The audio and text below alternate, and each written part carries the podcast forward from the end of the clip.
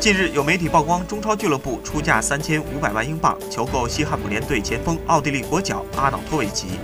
该媒体认为这家中国球队是上海上港。阿瑙托维奇的经纪人也直言，球员本人希望前往中国踢球，希望去新的环境挑战自己。如果西汉姆联接受中超球队的报价，这将是他的愿望。